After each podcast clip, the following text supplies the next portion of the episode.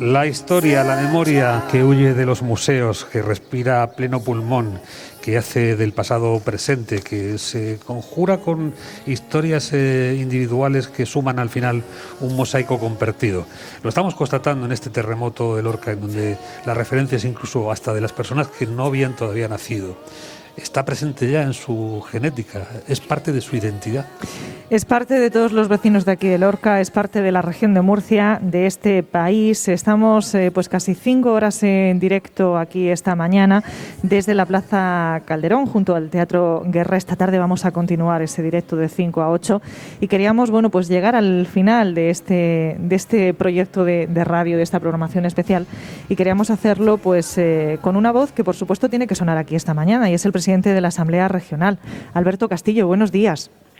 Buenos días, Carmen. Buenos días, Adolfo. Bueno, en estos momentos, cuando echa usted la vista atrás, 10 eh, años, ¿qué siente usted por Lorca? Usted que es tanto también pues de, sentir eh, pues todas esas situaciones. Pues mira, precisamente me acordaba, Carmen, acabo de oír mientras esperaba que me pasarais antena, eh, acabo de oír eh, esta cuña de publicidad del Ayuntamiento de Lorca que habéis emitido, por cierto, en la voz de, de una lorquina que yo quiero mucho, que es Lucía Hernández, y eh, cómo acababa diciendo aquello de Lorca somos todos. Ese lema de Lorca somos todos desde aquella trágica noche que hoy estamos conmemorando, la noche del 11 al 12, fue un lema, un lema que alguien decía que lo iba a quemar, porque no se me iba de la boca en ningún momento aquellos cinco días que yo no olvidaré jamás que pasé en el huerto de la rueda. Eh, yo llegué al huerto de la rueda esta noche, una vez que terminé la programación de tarde, que fue entre las 7 y las 12, porque a mí me pilló el terremoto justo cuando iba a empezar la ventana. Y en vez de acabar a las 8, tuvimos la autorización y el permiso de Madrid para hacerlo hasta las 12 de la noche. Y ya a las 12 cogimos la unidad móvil, ya estaban otros compañeros allí y me desplacé hacia Lorca, hacia el huerto de, de la Rueda, ¿no? donde se había montado aquel improvisado campamento, no solo por los damnificados, sino también para los medios de comunicación. Y allí viví, allí viví estos días que desde luego marcaron, marcaron para siempre mi vida, y quien lo conoce lo sabe. No es, no es que yo esté hablando porque vosotros hayáis tenido la deferencia de contar conmigo en el programa, ni porque esté hablando para la audiencia de la región y especialmente para Lorca, por cierto que estáis en el corazón mismo de la ciudad, ¿no? Eh, en esa Plaza Calderón, delante del histórico Teatro Guerra, y no porque nos estén oyendo, que ahora me imagino pues estará la gente como siempre a mediodía en las terrazas, que tan agradable se hace estar ahí en la Plaza Calderón. No, no, es que fue así desde el kilómetro cero, el todos somos Lorca fue un lema, un lema que, que no se me cayó de la boca en muchísimo tiempo.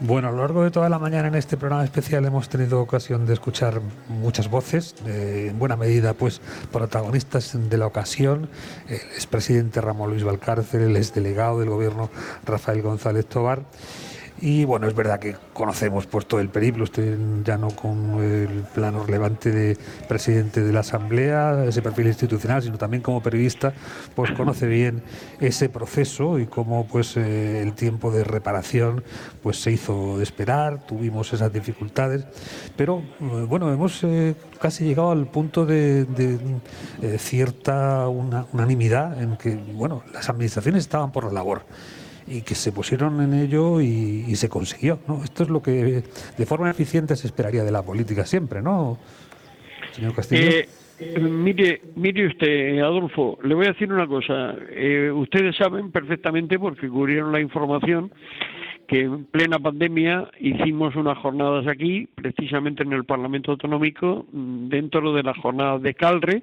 de la Conferencia de Parlamentos de las Regiones de Europa. Eh, yo tengo el honor de coordinar, no me gusta eso de presidir, de coordinar la Comisión de Desastres Naturales. Precisamente lo hice pensando en Lorca y opté a ese nombramiento pensando en Lorca.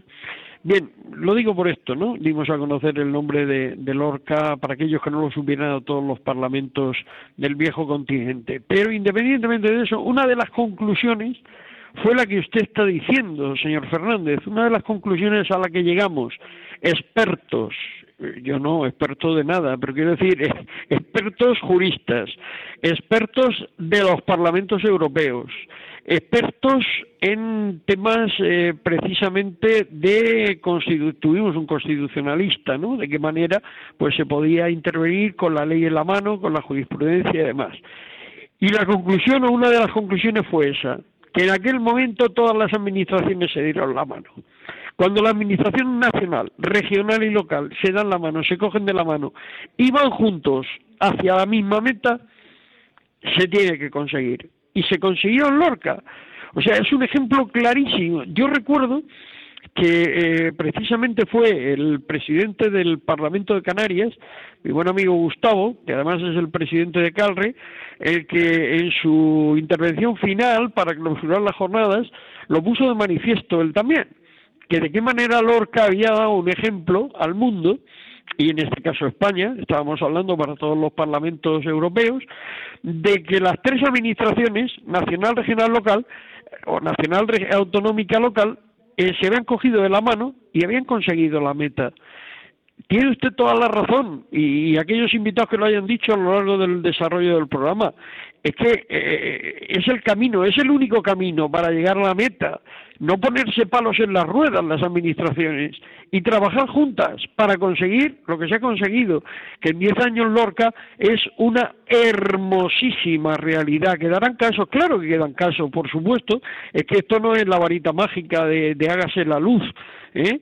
pero se ha conseguido que Lorca salga de lo que era la ruina más absoluta, en, no ya solo en, en, monumentos, en edificios, en casas, en la economía, en los negocios, en el comercio, en la restauración, era un caos. Y ahí tenemos la hermosa realidad que es Lorca diez años después de aquello tarde. Señor Castillo, esto eh, se lo pregunto también como periodista, porque uno siempre es eh, periodista. Usted, de hecho, a mí siempre me ha ayudado mucho y siempre le hemos llamado maestro, muchos de los que hemos empezado después. Pero usted hoy, en una fecha como, como la de hoy, diez años después, ¿preferiría estar aquí como periodista o, en este caso, como presidente de la Asamblea Regional en mitad de unos debates, eh, de un debate presupuestario del que todos estamos también pendientes, bueno, pues del voto del presidente de la Asamblea? no lo dude, no lo dude. A mí me encantaría ahora mismo estar sentada entre usted y don Adolfo. ¿eh?